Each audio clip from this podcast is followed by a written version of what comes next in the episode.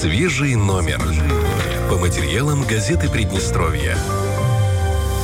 Очередной выпуск мы обычно это делаем по понедельникам, но так как у нас все-таки понедельники э, этот и следующие будут выпадать, мы ее переносим временно на среду. С коллегами-журналистами из газеты Приднестровья мы обсуждаем самые интересные публикации субботнего выпуска. И на этот раз у нас в гостях корреспондент Игорь Тефляков. Игорь, здравствуйте. Здравствуйте. Добрый Вообще- вечер, уважаемые радиослушатели. В общем-то, э, что хотелось бы, э, о чем хотелось бы поговорить? Конечно же, о вашей работе. Но прежде э, всего нам хочется, конечно, познакомиться с вами как журналистом. А Кто вы, что вы, как давно вы работаете в редакции, А какие темы вас больше интересуют? Вот немножечко о себе. О себе обычно, конечно, сложно говорить, и все-таки. Ну, в журналистику я пришел примерно э, в середине 90-х годов, когда еще был студентом, заканчивал я технический вуз. Как обычно, да, журналистов? Бывает. Ну, приходилось подрабатывать, э, поэтому э, нашел место в газете, э, подрабатывал там. Потом у меня была э, работа на телевидении, э, в пресс-службах. Ну, сейчас, в настоящее время, являюсь корреспондентом газеты Приднестровье. Судя по всему, вы обошли только радио, но все-таки сюда зашли на огонек к нам. Да, пригласили, зашел. Э, Ваша, ваш материал э, радио радиоретроспектива. Вот так вот, знаете, звучит очень эм, по-нашему, пародийному. А, о чем материал, который вот вышел совсем недавно, да, я так понимаю, в ближайшую субботу, в прошлую субботу? Э, Материал делался на основе э, частной коллекции коллекционера-реставратора радиотехники и телевизионной техники Олега Белокопытова. У него уникальнейшая домашняя коллекция. Э, Если говорить, это вторая часть была Так, так, уже. так. Первая, первая э, часть э, это было о телевидении, о телевизорах, об истории э, развития телевизионной техники. Ну а вторая уже о радиоприемниках. То есть человек э, коллекционирует не только радио, но и телеви- те- теле- телеприемники, так Я скажем. скажу больше. Он не только коллекционирует, он еще и восстанавливает. Ух ты, ну мы про это еще поговорим обязательно, про восстановление. Это, мне кажется, вообще отдельные люди, которые не просто так собирают. Как я понимаю, человек э, не просто вот я пришел, принес домой и даже, возможно, восстановил. Человек очень глубоко погружается в саму историю. Естественно, потому что заниматься коллекционированием, чего бы то ни было, э, это ты изучаешь. Причем коллекционер это не только собиратель, это исследователь. Конечно же, да. Мне кажется, первое, о чем э, думают люди, когда читают такие материалы, это а как вы вообще находите таких людей? Вот они же это целые жемчужины, по-другому не скажешь. Надо отдать должное нашему главному редактору э, Александру Борисовичу Карасеву. Олег Белокопытов вышел на него. Потом он уже связал э, этого коллекционера, реставратора со мной. А вот вы, э, как человек, я так понимаю, закончивший физмат, как раз э, Ну, чувствуете я не физмат близость. этому. заканчивал. Технически, да, вы Да, вспомнили? я заканчивал технический вуз. Э, Ну, в принципе, радиотехника мне тоже близка, поэтому... Да и вообще история техники. Э, Увлекаюсь этим. Ну, здесь, когда ты видишь э, живые экспонаты, так скажем, натуральные экспонаты, не на фотографии, конечно, это завлекает, и причем э, пообщаться с человеком, который расскажет о каждом э, своем экспонате, своей домашней коллекции, это, конечно, всегда интересно. Вообще, э, коллекционеры увлеченные люди, а с увлеченными людьми э, общаться всегда приятно и интересно. Это как журналист придешь, включишь, слушаешь, обалдеваешь иногда в некоторых моментах. Но вообще, когда мы говорим, например, домашний музей, представляется себе, ну вот э, там две Полочка полочки, одна, да, да, да, да. вот там что-то, и здесь что-то стоит, вот я и насобирал. Что вы увидели, когда пришли? Начнем с того, что тут не две полочки, там огромнейшие стеллажи, которые заставлены сплошь э, телевизорами, радиоприемниками. Есть магнитофоны, магнитолы, радиолы. А сколько да. приблизительно? Ну, как э, мне сказал Олег, э, телевизоров у него более 100, а радиоприемников еще больше. Подождите, а где это он дома хранит? У него там что, дома, да? пристройка, склад какой-то? У него частный дом. Частный дом? И есть, Да. то есть, место, где разместить? Да. Секундочку, вот э, у меня сразу назрел вопрос. Как жена-то относится? Потому что, мне кажется, каждая первая женщина скажет, ты опять в дом принес эту рухлядь. И она будет говорить на условный какой-нибудь Урал, который он чинит там всю жизнь. И вот когда мужчина такое вот занятие, да, такое хобби, прекрасное, кстати, а, как вообще домашние-то относятся к этому? Насколько я понял, положительно. Э, Никаких возражений против этого увлечения нет. Повезло женой, в общем-то. А как же это свободное место забирает? Очередной телевизор принес, поставил. Более того, э, как мне рассказывал он, э, сын периодически дарит э, что-то для его коллекции. Что-то находит, покупает на день рождения, на Вот. другие праздники. Не надо с подарком Сто думать, да? Тут, тут всегда самый раритетный принесешь, это будет лучший подарок. Ну, найти его еще надо. Кстати, по поводу того, откуда все это приходит. Ну, окей, кто-то там из друзей отдал, кто-то из знакомых, но вообще-то, я так понимаю, там есть очень интересные модели. Покупается, когда была открыта граница с Украиной, завозилось что-то из Украины, покупал он. Он связывался с радиолюбителями, с такими же коллекционерами. Мгм. Естественно, что есть обменный фонд. А есть, кстати, у нас э, в Приднестровье еще люди, любящие подобное. Есть ему с кем пообщаться-то. А вдруг вы уже Э, знаете? Если честно, я не знаю. Я знаю радиолюбителей, которые занимаются радиоспортом. Казалось а бы, вот насчет э, коллекционеров радиотехники, телевизионной техники, я впервые вот встретился с этим человеком. а, как я понимаю... а, Кстати, вот, э, пока не забыла, самый, э, самый старинный, скажем так, экспонат, если мы говорим именно о радиоприемниках, это какой? Годов года 29-го. Да ладно. Обалдеть. Американский радиоприем. Так как выглядит, рассказывайте.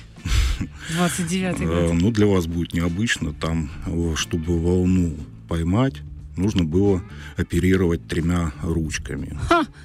Так, и что, это через час ты найдешь нужную волну? Вместе с радиоприемником в комплекте шли таблицы настроечные, где для каждого региона Соединенных Штатов было указано, какие, на какое именно э, деление Частоту нужно там, да, ну и всё. эти все три ручки выставлять. Это чтобы скучно жить не было. Сидишь, ищешь Ну, волну. естественно, что просто э, домох- домохозяйка с такой техникой бы просто э, не справилась. Ей бы это все быстро надоело. А вам- должны были быть э, очень увлеченные люди, которые Или хорошие специалисты, фанаты. да, Ну, какие-то. или да. Может, или это вообще все военная техника на тот момент была. Вам дали? Нет, это Э, бытовой. Это все бытовое, да? Да. А военные есть у него? Есть.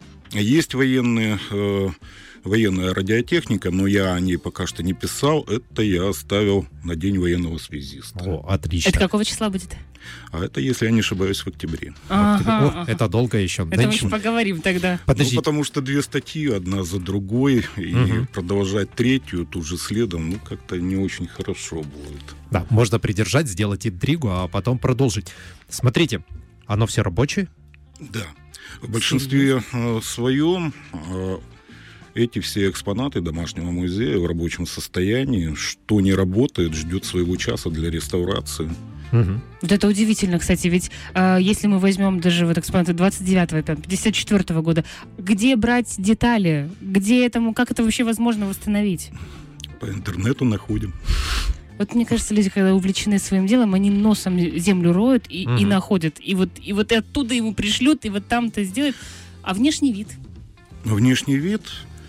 Э, Я хочу сказать, что раньше радиоприемники, телевизоры имели свою индивидуальность. Это уже когда пошла унификация, э, внешний вид стал стандартизованный, и одну модель не отличишь от другой. Там разве что а. начинка, ты уже понимаешь, что может ну, меняться. начинка тоже была стандартизована Мгм. и взаимозаменяема.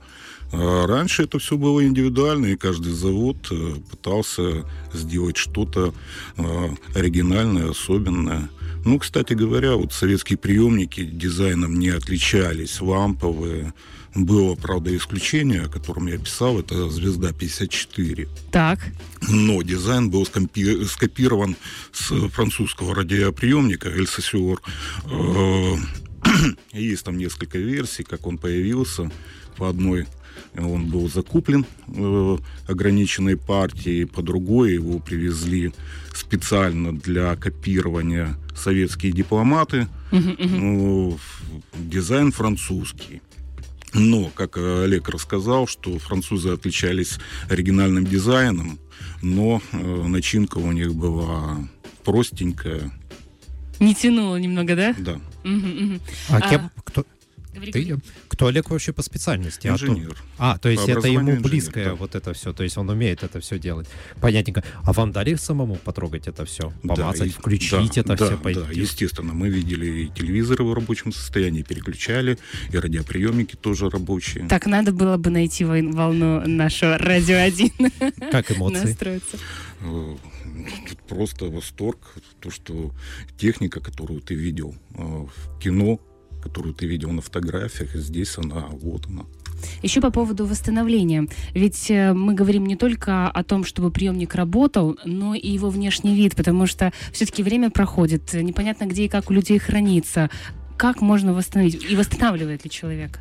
Да, э, потому что техника приходит э, в разном состоянии. У кого-то хранилась в гараже. Естественно, что это сырость. э, Ну, время не щадит. Ну да, да, да. Поэтому есть и донорские приемники, которых Не жалко распотрошить, не да? то, что не жалко распотрошить, но он в худшем техническом Мгм. состоянии, но корпус у него лучше. Поэтому корпус берется, а начинка уже От та, другого, которая- да. И как получается? Ну, например, он э, рассказывал, что первый свой приемник коллекции он собирал из трех А, Купил корпус отдельно в одном месте, э, начинку в другом, э, динамики в третьем.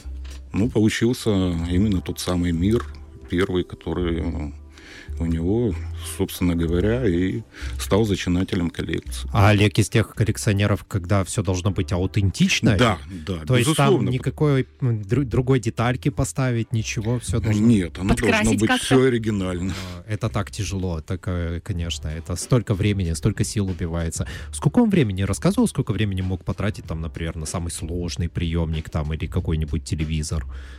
Все зависит от э, комплектации, все зависит от сложности техники и от Мгм. наличия э, запчастей. Есть у него свой белый кит. А, Наверное, есть. Ну, всеми секретами он не делился. А мы его пригласим в студию, сами у него узнаем. А, еще момент такой а, по поводу, а, если мы говорим про музей, есть ли возможность у человека, обычного гражданина, а, прийти и посмотреть, потому что мы можем там много чего рассказывать, но ведь людям теперь хочется увидеть, посмотреть, а ведь есть тоже радиолюбители. Как? По крайней мере, я у него видел на стеллажах э, небольшие таблички с надписью моделей радиоприемников. То есть, э, вероятно, что в планах у него есть э, приглашать людей, чтобы они увидели это все собственными глазами. Все-таки у нас сейчас стараются максимально да, сделать само Приднестровье наиболее интересным для людей приезжих, да и для своих тоже, почему бы и нет. Где еще можно найти такое огромное количество и радиоприемников, и телевизоров. Я еще знаю, что у вас есть э, э, в запасниках там история о том, что телезвезды, радиоприемники Да, э, очень многие модели и зарубежных радиоприемников, и отечественных в той или иной мере засветились на киноэкране. Э, Ну, я собственными глазами видел тот самый телефункин, который э, появился в э, в одном из эпизодов «17 мгновений весны».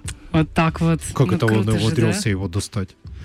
Это же немецкая Э, техника. Да, радиоприемник немецкий, 30-х годов выпуска.